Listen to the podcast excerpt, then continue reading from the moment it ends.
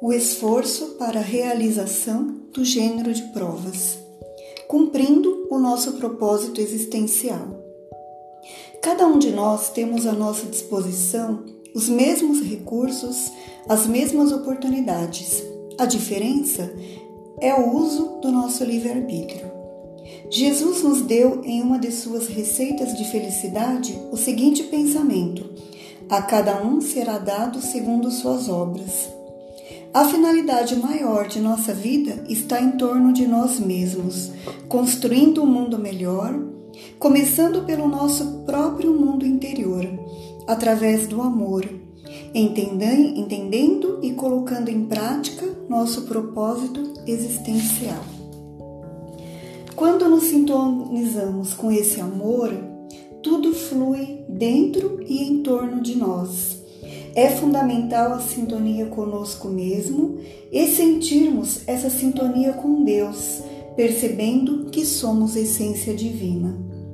Somos potencialmente a boa terra da parábola do semeador, pois nascemos no mundo para cumprir o propósito de realizar o nosso progresso, direcionando nossa vida para o amor, para o bem, para o belo, criando dentro e em torno de nós um estado de harmonia, percebendo o verdadeiro sentido da vida.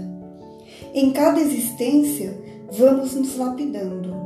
Em uma, podemos desenvolver a inteligência, em outra, a bondade, em outra, a humildade, a sabedoria, até que numa existência teremos todas essas qualidades e o amor pleno em nossos corações. Quando conscientes do que desejamos, buscamos realizar os esforços necessários para a efetivação do nosso propósito existencial. Nós nos abastecemos com as energias que vêm de Deus para nos fortalecer em nossos propósitos. Essa conscientização gera um prazer de perceber o quanto somos úteis para nós, para o próximo e para a vida. Quando sentimos prazer e satisfação com as coisas que fazemos, nos tornamos mais proativos em todas as circunstâncias. Cada um dos nossos atos leva a nossa impressão pessoal de nós para as demais pessoas. É dando que se recebe. O ato de praticarmos a caridade é fundamental.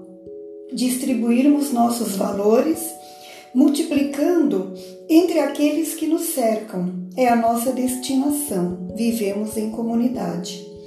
Nossos atos feitos com prazer se tornam filhos do amor. Estabelece uma relação profunda com o trabalho, com a família, com a comunidade.